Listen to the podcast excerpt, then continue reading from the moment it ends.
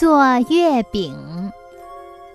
彭廷玉，我要用月光做成月饼，送给远在他乡的游子。他们一直在忙碌工作，没有时间回家，却又无比思念故乡。吃上这样的月饼，不管他们所在的地方是下雨还是多云，都能看到皎洁的月光，都能见到思念的故乡。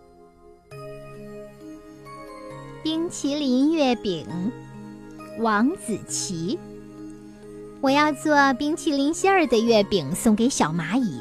蚂蚁喜欢甜食，它们平时找东西吃非常辛苦，而且它们一定没有吃过冰淇淋。因为等他们把冰淇淋搬回家，早就化了。我把冰淇淋月饼悄悄放在蚂蚁的家门口，让他们吃着月饼，赏着月亮，和我们一样过一个快乐的中秋节。玫瑰月饼，秦怡西，我要用玫瑰做爱心月饼，送给一对正在争吵的恋人。让他们学会用正确的方式表达自己的爱，让他们体会到吵架是错误的，让他们在团团圆圆的日子里有愉悦的心情，能够幸福甜蜜的在一起。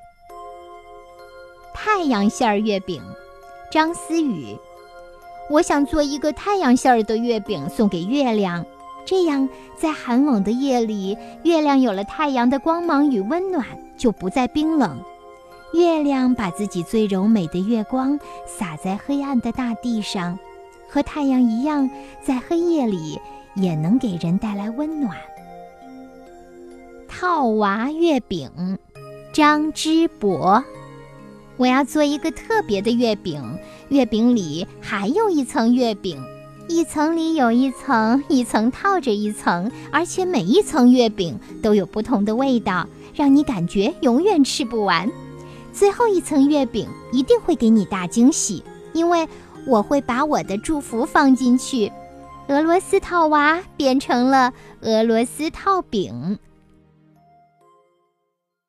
以上我们共同分享到的是何洁老师组稿的一系列的关于月饼的创意作文呢，我觉得特别的有意思，孩子们的想象超乎我们的大脑。那接下来就要问问看何洁老师，您当初是怎么想到要给孩子提供这么一个创作空间的呢？真是有一件事发生了，就是当我把月饼给自己的孩子吃的时候，他坚决的拒绝了。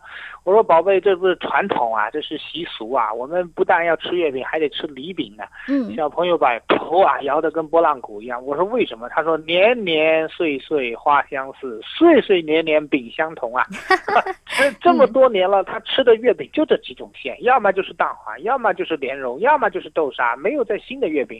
我说：“不是曾经吃过冰淇淋月饼吗？”他。很精准的说出，哎，那就一次。嗯，哎，我就在想，真是的哈，确实，当你一次又一次的重复所谓的你觉得是美好的东西的时候，孩子会厌烦；而偶尔一次的改变，孩子却觉得新鲜。新鲜的事情记忆的很深，新鲜的事情特别容易写成作文。于是我就在想。月饼的皮不能变，为什么这个月饼皮啊？它就是一种传统，对吧？传统要传承，嗯。可是月饼的馅呢，是可以根据时代 进行改变。就像我们说的饺子馅儿哈，可以是各种各样，饺子皮不变，嗯。对，而且呢，呃，除了根据时代之外，你看小月姐姐如果爱吃韭菜的，我们就包韭菜；何洁老师爱吃猪肉的，我们就包猪肉，还可以根据不同的对象进行改变。哎呦，那这就有意思了，什么意思呢？对象不正是我们文章的读者吗？于是我就在想了，皮不变，线来变，线变成什么呀？变成古怪版的。什么叫古怪呢？凡是跟传统的蛋黄线啊、莲蓉线啊这些传统的一甜一咸不一样的，都属于古怪。嗯，例如有的是芥末的，有的是辣椒的，有的是花生米粒的，有的却是狗粮的。还有的是做成纸条的，那当然纸条上要写着一些话了，都送出满满的祝福嘛。哎呦，没想到这么一个小小的变化，引来了不小的波动。什么叫不小的波动呢？第一，说到不小，指的是从六年级开始一直往下，各年级他都写。六年级快要毕业的孩子们，他也觉得这个可以写。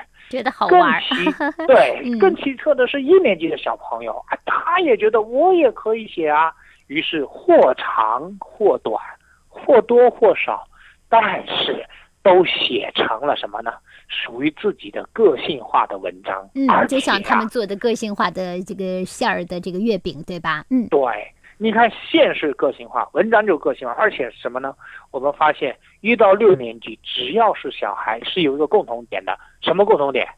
创意无限，嗯，就是你很难去想象小朋友会怎么创意。我举个例子啊，有一个小朋友说的第一句话是：“我要包一个辣椒馅的给我的啊远方来的亲戚吃。”我心里想，你又要爱整人了啊！